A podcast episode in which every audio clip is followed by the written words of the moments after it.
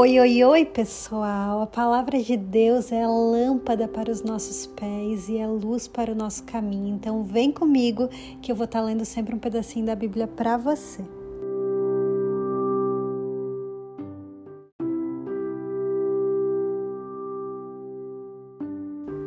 Capítulo 11 A morte de Lázaro. Havia um homem chamado Lázaro. Ele era de Betânia, do povoado de Maria e de sua irmã Marta. E aconteceu que Lázaro ficou doente.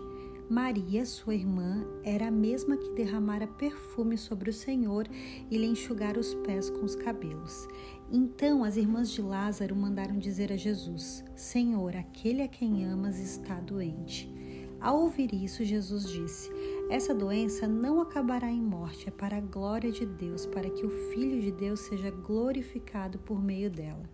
Jesus amava Marta, a irmã dela, e Lázaro. No entanto, quando ouviu falar que Lázaro estava doente, ficou mais dois dias onde estava. Depois disse aos seus discípulos: Vamos voltar para a Judéia. Estes disseram: Mestre, há pouco os judeus tentaram apedrejar-te e assim mesmo vais voltar para lá? Jesus respondeu: O dia não tem doze horas? Quem anda de dia não, não tropeça, pois vê a luz deste mundo. Quando anda de noite, tropeça, pois nele não há luz. Depois de dizer isso, prosseguiu dizendo-lhes: Nosso amigo Lázaro adormeceu, mas vou até lá para acordá-lo. Seus discípulos responderam: Senhor, se ele dorme, vai melhorar. Jesus tinha falado de sua morte mas os seus discípulos pensaram que ele estava falando simplesmente do, do sono. Então lhes disse claramente: Lázaro morreu, e para o bem de vocês estou contente por não ter estado lá, para que vocês creiam. Mas vamos até ele. Então Tomé, chamado Dídimo, disse aos outros discípulos: Vamos também para morrermos com ele. Jesus conforta as irmãs de Lázaro. Ao chegar, Jesus verificou que Lázaro já estava no sepulcro havia quatro dias. Betânia distava cerca de três quilômetros de Jerusalém e muitos judeus tinham ido visitar Marta e Maria para confortá-las pela perda do irmão. Quando Marta ouviu que Jesus estava chegando, foi encontrá-lo, mas Maria ficou em casa. Disse Marta a Jesus: Senhor, se estivesses aqui, meu irmão não teria morrido mas sei que mesmo agora Deus te dará tudo o que pedires. Disse-lhe Jesus: O seu irmão vai ressuscitar. Marta respondeu: Eu sei que ele vai ressuscitar na ressurreição no último dia. Disse-lhe Jesus: Eu sou a ressurreição e a vida. Aquele que crê em mim, ainda que morra, viverá. E quem vive e crê em mim não morrerá eternamente.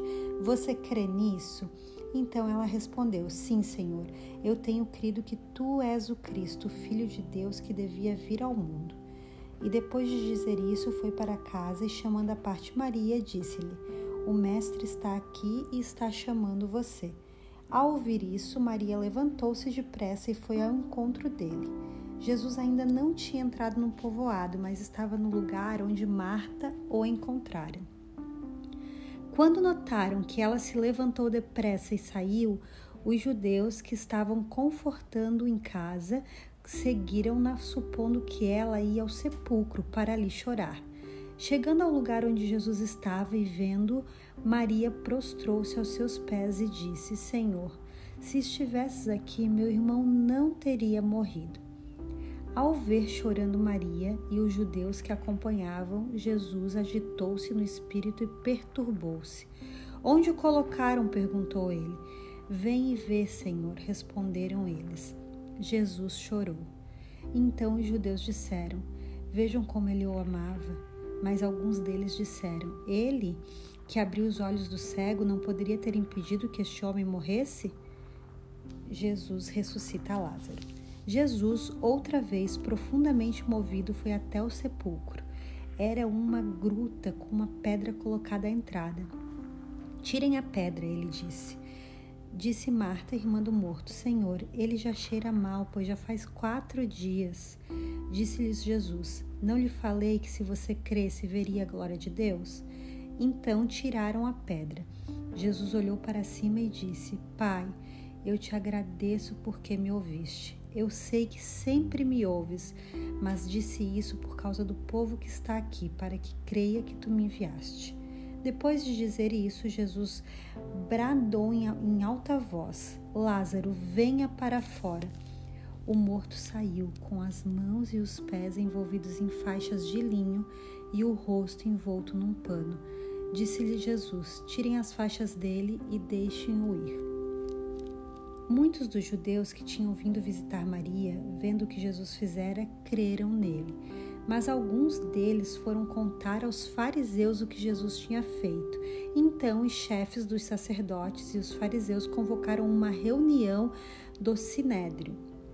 O que estamos fazendo? perguntaram eles. Aí está esse homem realizando muitos sinais milagrosos. Se o deixarmos, todos crerão nele. Então os romanos virão e tirarão tanto o nosso lugar como a nossa nação. Então um deles, chamado Caifás, que naquele ano era o sumo sacerdote, tomou a palavra e disse: Nada sabeis. Não percebeis que vós é melhor que morra um homem pelo povo e que não pereça toda a nação? Ele não disse isso de si mesmo, mas sendo sumo sacerdote naquele ano, profetizou que Jesus morreria pela nação judaica. E não somente por aquela nação, mas também pelos filhos de Deus que estão espalhados para reuni-los num povo. E daquele dia em diante resolveram tirar-lhe a vida. Por essa razão, Jesus não andava mais publicamente entre os judeus ao invés disso, retirou-se para uma região próxima do deserto, para um povoado chamado Efraim, onde ficou com os seus discípulos. Ao se aproximar a Páscoa judaica, muitos foram daquela região para Jerusalém a fim de participarem das purificações cerimoniais antes da Páscoa. Continuavam procurando Jesus e no templo perguntavam uns aos outros: O que vocês acham? Será que ele virá à festa? Mas os chefes dos sacerdotes e os fariseus tinham ordenado que, se alguém soubesse onde Jesus estava, o denunciasse para que o pudessem prender.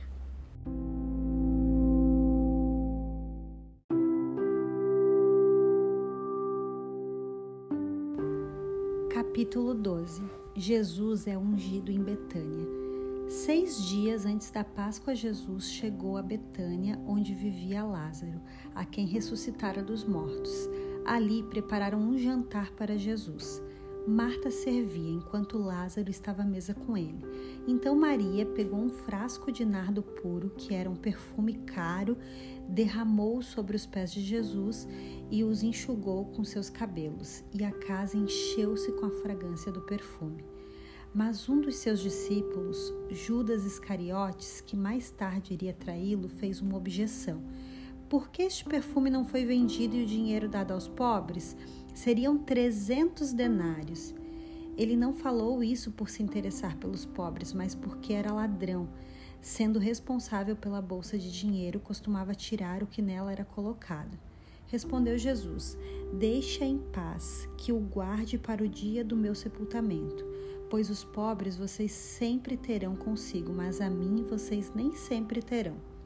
Enquanto isso, uma grande multidão de judeus, ao descobrir que Jesus estava ali, veio não apenas por causa de Jesus, mas também para ver Lázaro, a quem ele ressuscitara dos mortos. Assim, os chefes dos sacerdotes fizeram planos para matar também Lázaro, pois por causa dele muitos estavam se afastando dos judeus e crendo em Jesus. No dia seguinte, a grande multidão que tinha vindo para a festa ouviu falar que Jesus estava chegando a Jerusalém. Pegaram ramos de palmeiras e saíram ao seu encontro gritando: Hosana, bendito é o que vem em nome do Senhor, bendito é o Rei de Israel. Jesus conseguiu um jumentinho e montou nele, como está escrito: não tenha medo, ó cidade de Sião, eis que o seu rei vem, montado num jumentinho. A princípio, seus discípulos não entenderam isso. Só depois que Jesus foi glorificado, eles se lembraram de que essas coisas estavam escritas a respeito dele e lhe foram feitas. A multidão que estava com ele, quando mandara Lázaro sair do sepulcro e o ressuscitara dos mortos, continuou a espalhar o fato. Muitas pessoas, por terem ouvido falar que ele realizara tal sinal milagroso, foram ao seu encontro. E assim os fariseus disseram uns aos outros: Não conseguimos nada, olhem como o mundo todo vai atrás dele. Jesus prediz sua morte. Entre os que tinham ido adorar a Deus na festa da Páscoa estavam alguns gregos. Eles se aproximaram de Filipe, que era de Betsaida da Galileia, com um pedido: Senhor, queremos ver Jesus. Filipe foi dizê-lo a André e os dois juntos o disseram a Jesus. Jesus respondeu: Chegou a hora de ser glorificado Filho do Homem. Digo-lhes verdadeiramente que se o grão de trigo não cair na terra e não morrer, continuará ele só, mas se morrer, dará muito fruto. Aquele que ama a sua vida a perderá, ao passo que aquele que odeia a sua vida neste mundo a conservará para a vida eterna. Quem me serve precisa seguir-me, e onde eu estou, o meu servo também estará. Aquele que me serve, meu Pai o honrará. Agora meu coração está perturbado, que direi? Pai, salva-me desta hora? Não. Eu vim exatamente para isto, para esta hora. Pai, glorifica o teu nome. Então veio uma voz dos céus eu já o glorifiquei e o glorificarei novamente. A multidão que ali estava e a ouviu disse que tinha trovejado. Outros disseram que um anjo lhe tinha falado. Jesus disse: Esta voz veio por causa de vocês e não por minha causa. Chegou a hora de ser julgado neste mundo. Agora será expulso o príncipe deste mundo. Mas eu, quando for levantado da terra, atrairei todos a mim. Ele disse isso para indicar o tipo de morte que haveria de sofrer. A multidão falou: A lei nos ensina que o Cristo permanecerá para sempre. Como podes dizer o filho do homem precisa ser levantado? Quem é esse filho do homem? Disse Jesus. Por mais um pouco de tempo a luz estará entre vocês. Andem enquanto vocês têm a luz, para que as trevas não os, não os surpreendam, pois aquele que anda nas trevas não sabe para onde está indo. Creiam na luz enquanto vocês a têm, para que se tornem filhos da luz. Terminando de falar, Jesus saiu e ocultou-se deles. Mesmo depois que Jesus fez todos aqueles sinais milagrosos, não creram nele. Isso aconteceu para se cumprir a palavra do profeta Isaías, que disse: Senhor, quem creu em nossa mensagem e a quem foi revelado o braço do Senhor? Por esta razão eles não podiam crer, porque, como disse Isaías no outro lugar, cegou os seus olhos e endureceu-lhes o coração, para que não vejam com os olhos, nem entendam com o coração, nem se convertam e eu os cure. Isaías disse isso porque viu a glória de Jesus e falou sobre ele.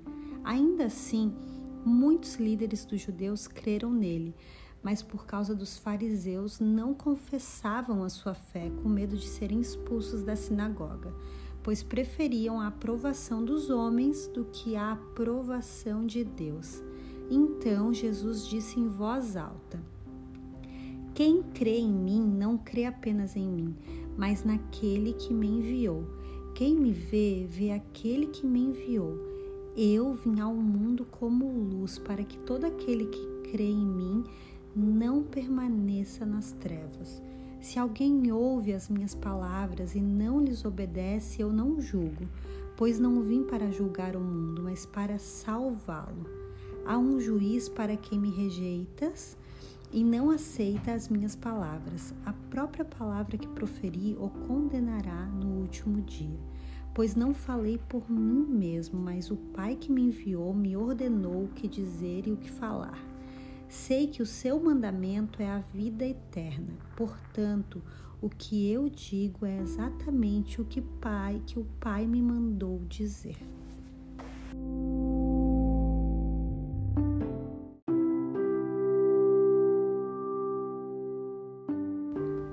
Capítulo 13 Jesus lava os pés dos discípulos. Um pouco antes da festa da Páscoa, sabendo Jesus que havia chegado o tempo em que deixaria este mundo e iria para o Pai, tendo amado os seus que estavam no mundo, amou-os até o fim. Estava sendo servido o jantar e o diabo já havia induzido Judas Iscariotes, filho de Simão, a trair Jesus. Jesus sabia que o Pai havia colocado todas as coisas debaixo do seu poder e que viera de Deus e estava voltando para Deus. Assim, levantou-se da mesa, tirou sua capa, colocou uma toalha em volta da cintura, depois disso derramou água numa bacia e começou a lavar os pés dos seus discípulos, enxugando-os com a toalha que estava na sua cintura. Chegou-se a Simão Pedro, o que lhe disse: Senhor, vais lavar os meus pés? Respondeu Jesus: Você não compreende agora o que estou lhe fazendo. Mais tarde, porém, entenderá. Disse Pedro: Não, nunca lavarás os meus pés. Jesus respondeu: Se eu não os lavar, você não terá parte comigo. Respondeu Simão Pedro: Então, Senhor, não apenas os meus pés, mas também as minhas mãos e a minha cabeça. Respondeu Jesus: Quem já se banhou precisa apenas lavar os pés, todo o seu corpo está limpo. Vocês estão limpos, mas nem todos. Pois ele sabia quem iria traí-lo e por isso disse que nem todos estavam limpos. Quando terminou de lavar-lhes os pés, Jesus tornou a vestir a sua capa e voltou ao seu lugar. Então lhes perguntou: Vocês entendem o que eu, que eu fiz para vocês? Vocês me chamam de mestre e senhor, e com razão, pois eu o sou. Pois bem, se eu, sendo senhor e mestre de vocês, lavei os seus pés, vocês também devem lavar os pés um dos outros. Eu lhes dei o exemplo para que vocês façam como eu fiz. Digo-lhes verdadeiramente que nenhum escravo é maior do que o seu senhor, como também nenhum mensageiro é maior do que aquele que o enviou. Agora que vocês sabem estas coisas, felizes serão se as praticarem. Jesus prediz que será traído. Não estou me referindo a todos vocês, conheço os que escolhi mas isto acontece para que se cumpra a Escritura. Aquele que partilhava do meu pão voltou-se contra mim. Estou lhes dizendo antes que aconteça, a fim de que quando acontecer vocês creiam que eu sou. Eu lhes garanto: quem receber aquele que eu enviar estará me recebendo, e quem me recebe, recebe aquele que me enviou. Depois de dizer isso, Jesus perturbou-se em espírito e declarou: Digo-lhes que certamente um de vocês me trairá. Seus discípulos olharam uns para os outros sem saber a quem ele se referia. Um deles, o discípulo a quem Jesus amava, estava reclinado ao lado dele. Simão Pedro fez sinais para esse discípulo, como a dizer: Pergunte-lhe a quem ele está se referindo. Inclinando-se esse discípulo para Jesus, perguntou-lhe: Senhor, quem é? Respondeu Jesus: Aquele a quem eu der este pedaço de pão molhado no prato.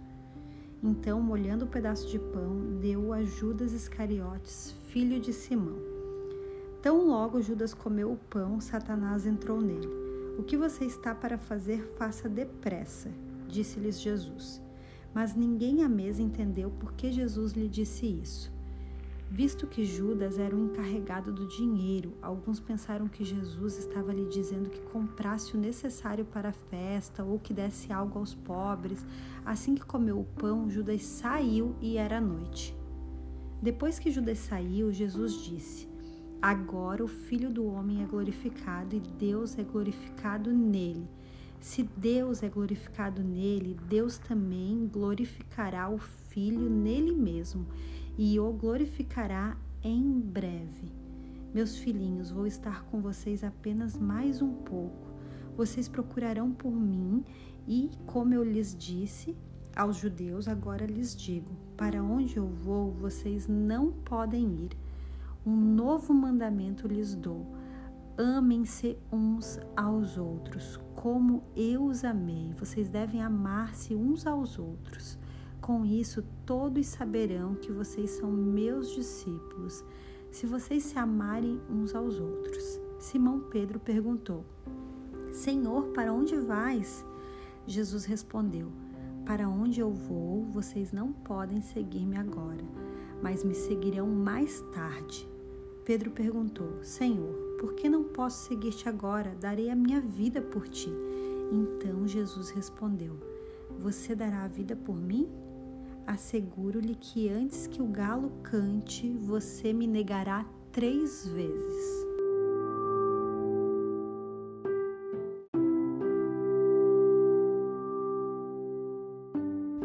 Capítulo 14 Jesus fortalece os seus discípulos. Não se perturbe o coração de vocês, creiam em Deus, creiam também em mim. Na casa de meu pai há muitos aposentos. Se não fosse assim, eu lhes teria dito: Vou preparar-lhes um lugar, e se eu for e lhes preparar lugar, voltarei e os levarei para mim, para que vocês estejam onde eu estiver. Vocês conhecem o caminho para onde eu vou. Disse-lhe Tomé: Senhor, não sabemos para onde vais. Como então podemos saber o caminho? Jesus respondeu: Eu sou o caminho, a verdade e a vida. Ninguém vem ao Pai a não ser por mim. Se vocês realmente me conhecessem, conheceriam também o meu Pai. Já agora vocês o conhecem e o têm visto. Disse Filipe: Senhor, mostra-nos o Pai e isso nos basta. Respondeu Jesus: Você não me conhece, Filipe, mesmo depois de eu ter estado com vocês durante tanto tempo. Quem me vê, vê o Pai. Como você pode dizer, mostra-nos o Pai? Você não crê que eu estou no Pai, que o Pai está em mim? As palavras que eu lhes digo não são apenas minhas. Ao contrário, o Pai que vive em mim está realizando a sua obra. Creiam em mim quando digo que estou no Pai, que o Pai está em mim, ou pelo menos creiam por causa das mesmas obras. Digo-lhes a verdade: aquele que crê em mim fará também as obras que tenho realizado. Fará coisas ainda maiores do que essas, porque eu estou indo para o Pai. E eu farei o que vocês pedirem em meu nome, para que o Pai seja glorificado no Filho.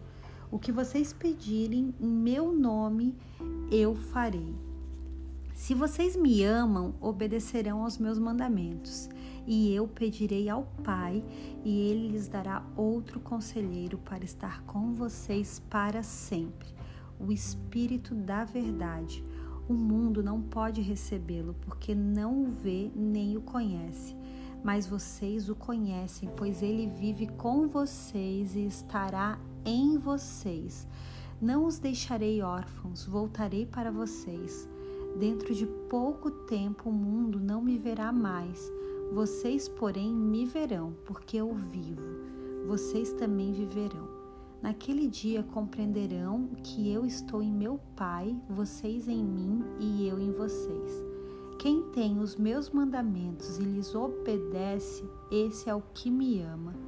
Aquele que me ama será amado pelo meu Pai, e eu também o amarei e me revelarei a ele. Disse então Judas, não o Iscariotes: Senhor, mas por que te revelarás a nós e não ao mundo? Jesus disse: Se alguém me ama, obedecerá a minha palavra. Meu Pai o amará, nós viveremos a ele e faremos morada nele. Aquele que não me ama não obedece às minhas palavras. Essas palavras que vocês estão ouvindo não são minhas, são do meu Pai que me enviou. Tudo isso lhes tenho dito enquanto ainda estou com vocês. Mas o Conselheiro, o Espírito Santo, que o Pai enviará em meu nome, lhes ensinará todas as coisas e lhes fará lembrar tudo o que eu lhes disse. Deixo-lhes a paz, a minha paz lhes dou. Não a dou como o mundo a dá. Não se perturbe o seu coração, nem tenham medo. Vocês me ouviram dizer: Vou, mas volto para vocês. Se vocês me amassem, ficariam contentes, porque eu vou para o Pai, pois o Pai é maior do que eu. Isso eu lhes digo agora, antes que aconteça, para que quando acontecer vocês creiam. Já não lhes falarei muito, pois o príncipe deste mundo está vivo, está vindo. Ele não tem nenhum direito sobre mim. Todavia, é preciso que o mundo saiba que eu amo o Pai e que faço o que o meu Pai me ordenou. Levantem-se, vamos-nos daqui.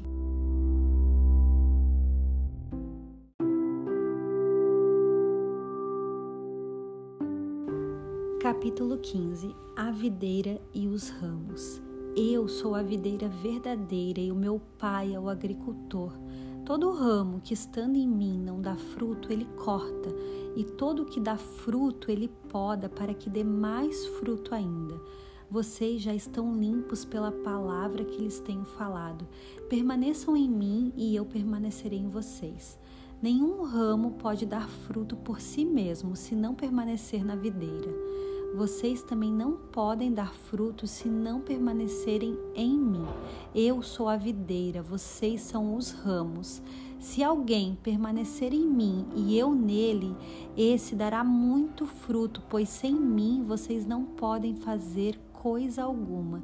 Se alguém não permanecer em mim, será como o ramo que é jogado fora e seca. Tais ramos são apanhados, lançados ao fogo e queimados.